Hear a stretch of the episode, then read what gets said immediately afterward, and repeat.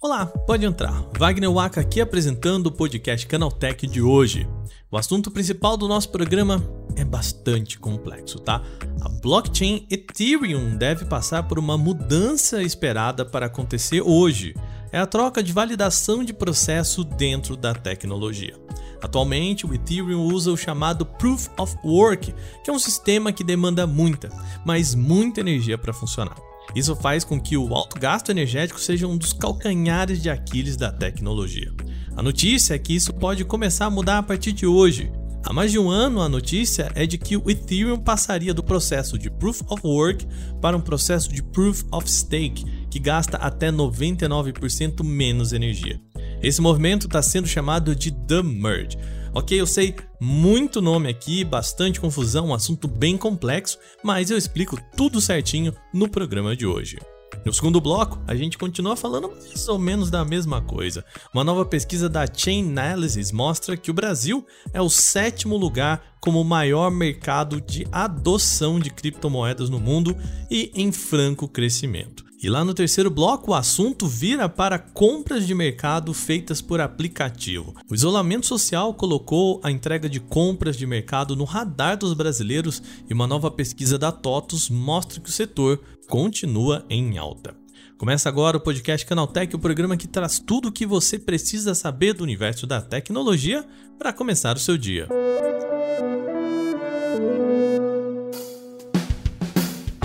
Olá, seja bem-vindo e bem-vinda ao podcast Canaltech, o programa diário que atualiza você das discussões mais relevantes do mundo da tecnologia. De terça a sábado, a partir das 7 horas da manhã, a gente tem os três acontecimentos tecnológicos aprofundados aí no seu ouvido. Lembrando que de segunda-feira a gente tem o nosso Porta 101, o nosso podcast semanal. Eu queria fazer aquele pedido, reforçar um pedido que eu já fiz por aqui. Você que é ouvinte desse programa, vamos fazer aquela campanha de você apresentar esse podcast para pelo menos mais uma pessoa, tá bom? Esse é um projeto muito simples, vai lá, fala pro amigo ou amiga que pode gostar desse programa, apresenta, manda para ele o link ou para ela o link para também acompanhar o podcast com você, beleza? Conto com a sua participação nisso. Não se esquece de seguir a gente no seu agregador para receber sempre episódios novos e aproveita para deixar aquela avaliação bem legal pra gente por lá. Belezinha também? Agora sem mais, vamos para o nosso primeiro tema do dia.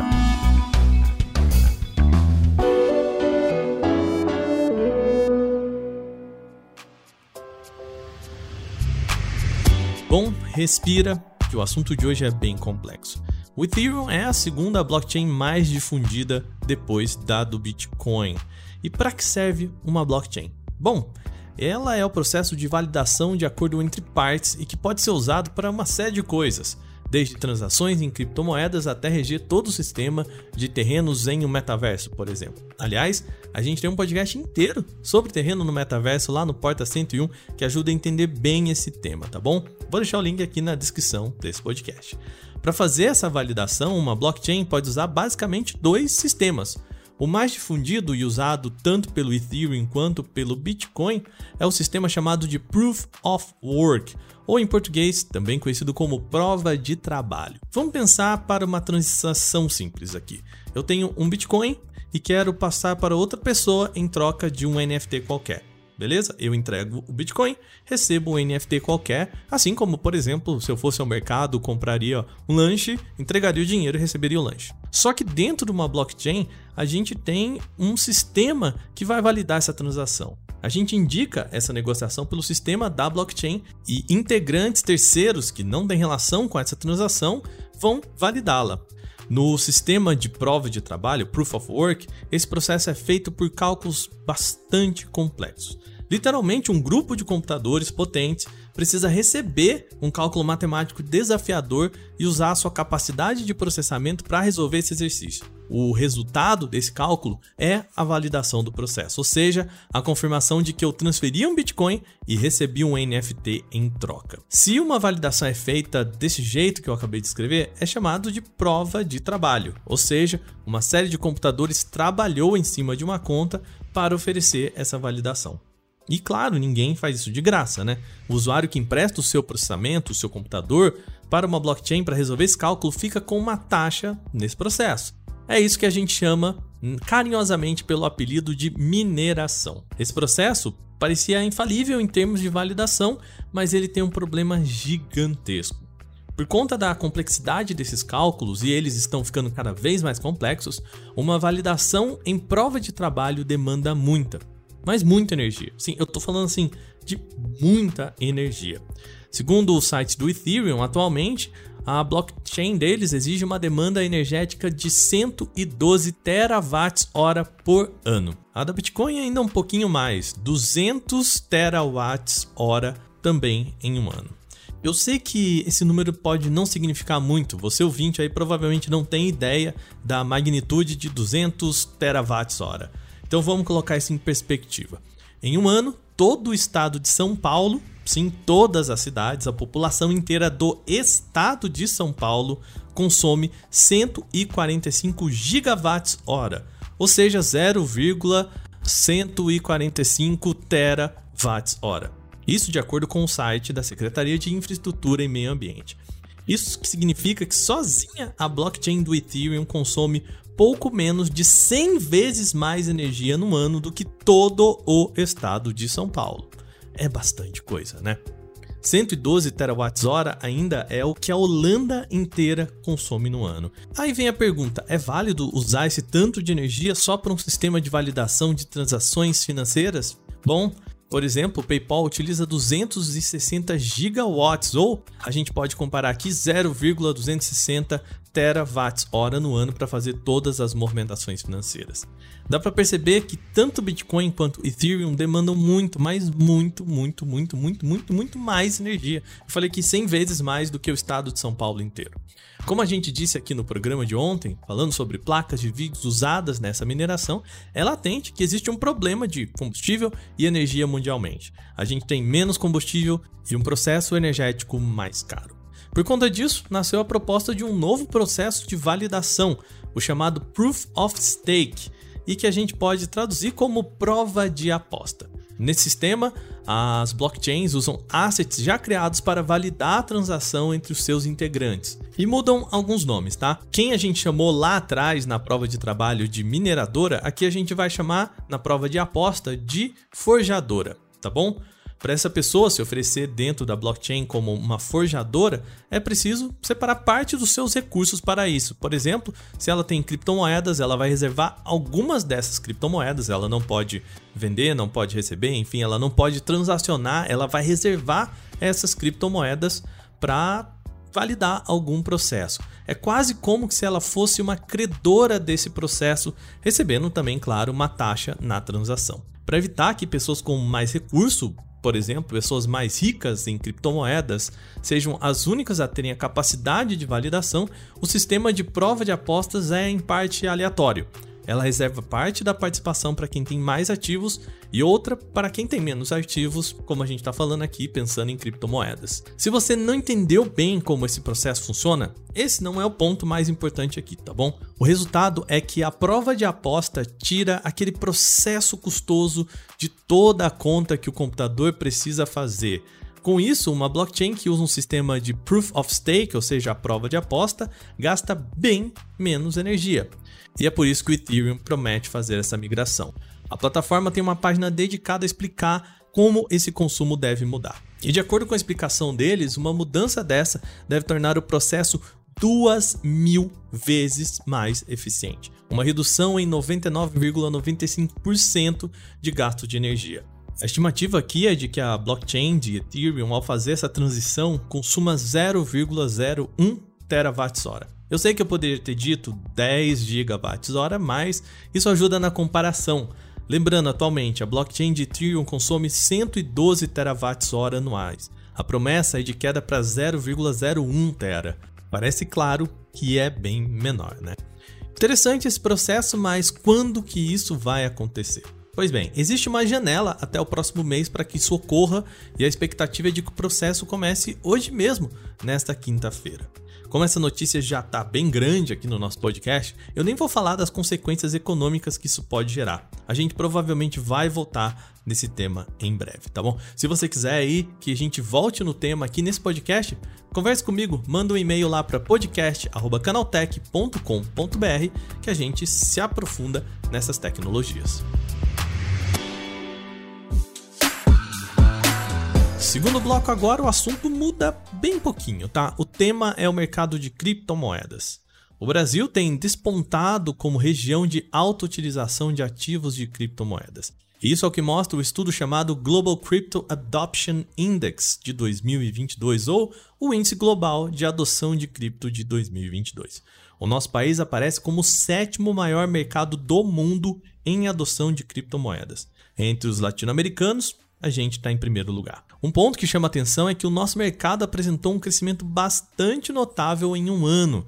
Até 2021, estávamos na 14ª posição e agora crescemos para a sétima posição. De acordo com os pesquisadores, uma característica de mercado brasileiro é a principal adoção individual em cima da mercadológica, ou seja, pessoas individualmente têm investido mais do que empresas especializadas no meio.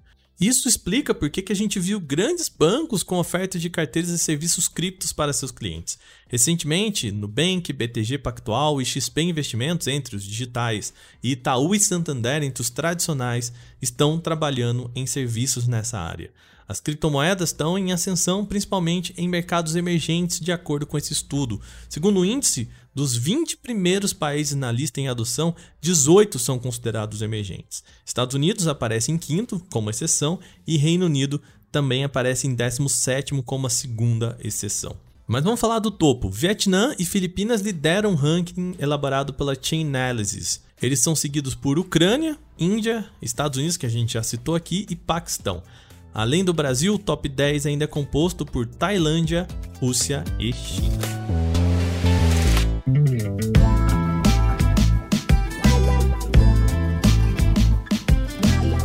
Agora vamos falar de compras de mercado. Os supermercados e hipermercados estão entre os varejistas que mais utilizam aplicativos como canal de venda.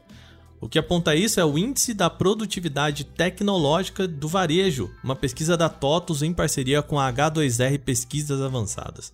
Segundo o estudo, 29% dos supermercados e hipermercados usam aplicativos próprios e 23% deles têm seus próprios programas para entrega ou seja, fogem de gigantes como iFood e Rappi. A pesquisa aponta que houve mudança de comportamento do consumidor durante a pandemia. Sem poder sair de casa, grande parte passou a usar mais aplicativos para compras de mercado. E para segurar esse cliente agora que o cenário de afrouxamento das regras de distanciamento estão maiores, 31% das empresas diz trabalhar programas de fidelidade e de relacionamento com clientes.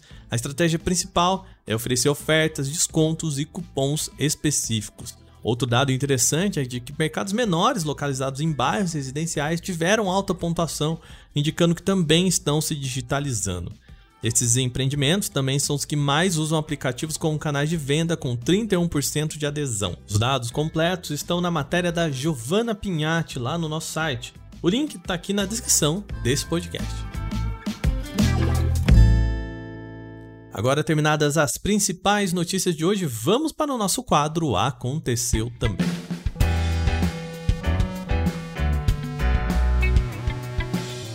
O Aconteceu também é o quadro em que a gente fala das notícias também relevantes, mas que não geram uma discussão maior. O WhatsApp para iOS ganhou uma atualização para ajudar a corrigir um erro bastante comum, que é quando você deleta uma mensagem apenas para você, em vez de fazer isso para todos.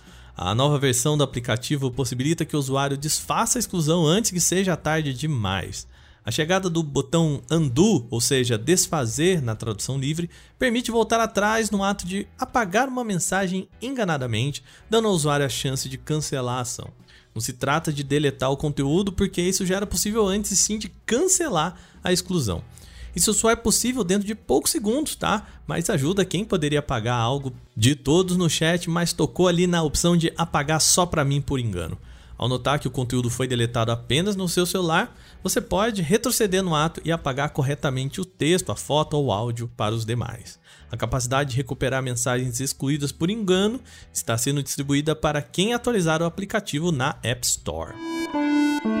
A Acer lançou o Sospiro A60 como a sua nova opção de celular de entrada, mas com uma pegada um pouquinho gamer. O dispositivo tem um visual bastante chamativo, com linhas em verde neon contornando a construção na cor preta. O módulo de câmeras também é centralizado e tem um formato hexagonal. O conjunto de desempenho é liderado por um processador Unisoc SC7731E, plataforma que já apareceu em modelos como o Nokia C20, o ZTE Blade L9 e o Alcatel 1C.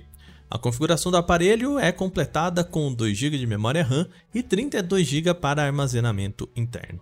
Até o momento, o Acer Suspiro A60 só foi encontrado no México e não há informações oficiais sobre a venda dele em outros países.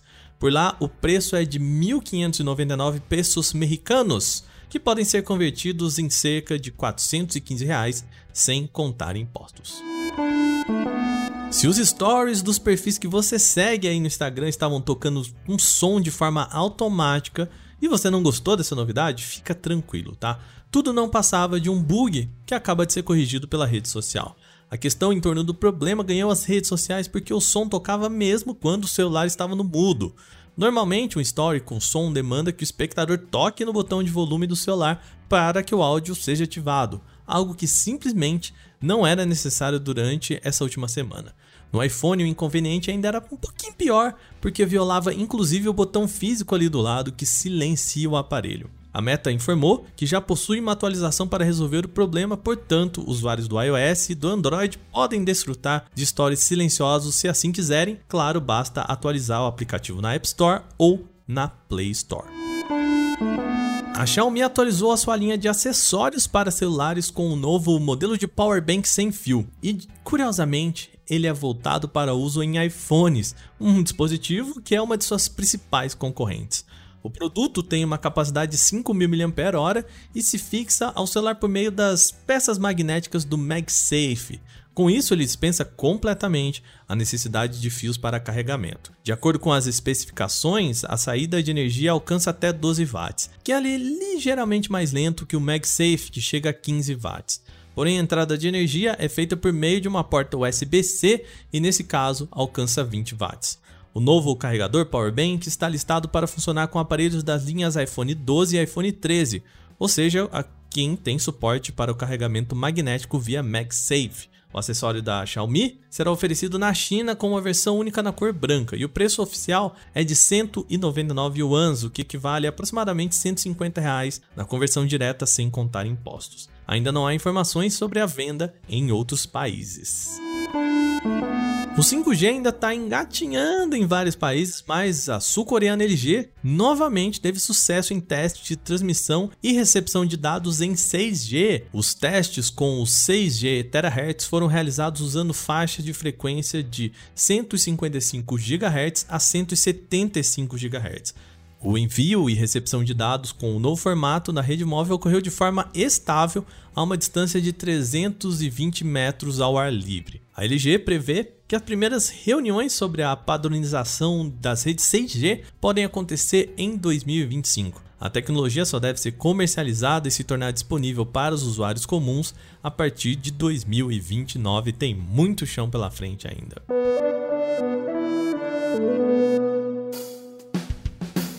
Com essas notícias, o nosso podcast Canaltech de hoje vai chegando ao fim. Lembre-se de seguir a gente e deixar aquela avaliação em seu agregador de podcast se você utiliza um.